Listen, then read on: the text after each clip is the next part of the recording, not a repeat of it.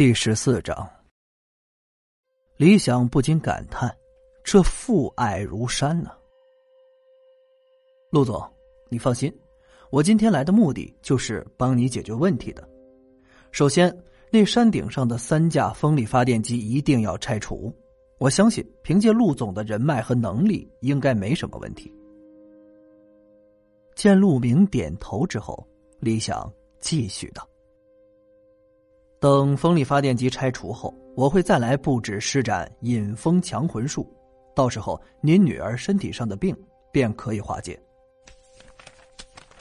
说着，李想从身上的单肩包里掏出纸和笔，然后飞快的写了起来。不一会儿，将纸条递给陆明。陆总，这是我施术时需要的东西，麻烦您帮我备齐。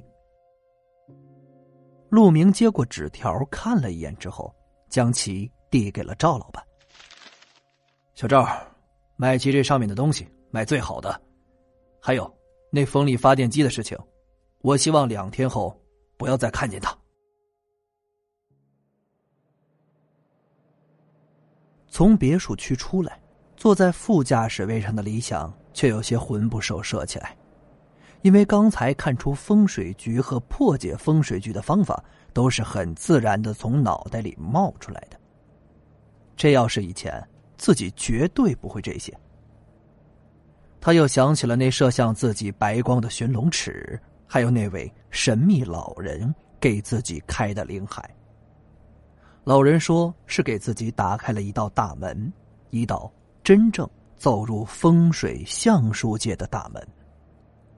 一边开车的赵老板今天又见识到了李想的厉害之处，对他这位风水大师更是深信不疑。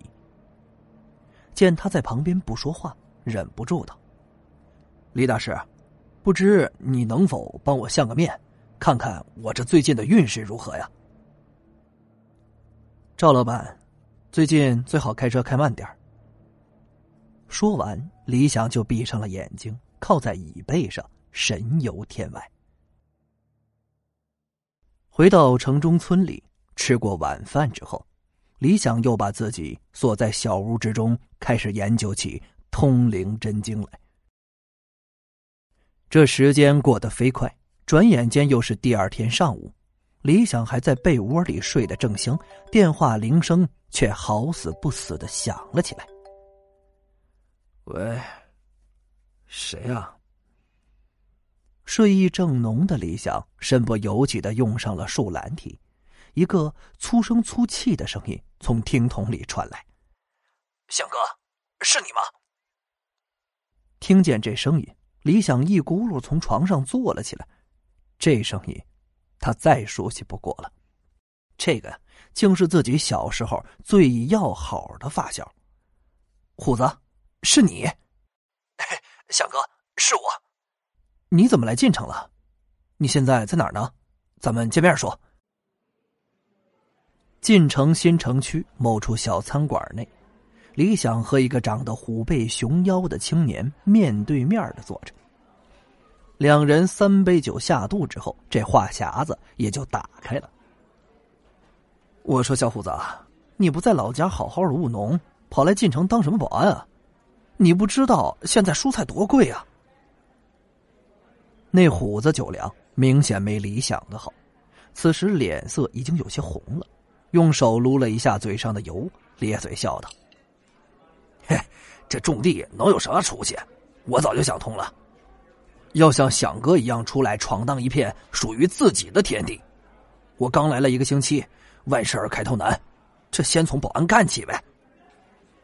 有志气，来，走一个。”两人碰杯。将杯中的酒一饮而尽。对了，胡子，你现在住哪儿啊？没地方住的话，可以去我那儿一块挤挤。嗨，保安公司提供住宿还管饭，就是这工资啊低了点虎子笑起来的时候有点傻傻的样子。不过李想知道，这小子的脑袋很好使的。感谢您的收听。去运用商店下载 Patreon 运用城市，在首页搜索海量有声书，或点击下方链接听更多小说等内容。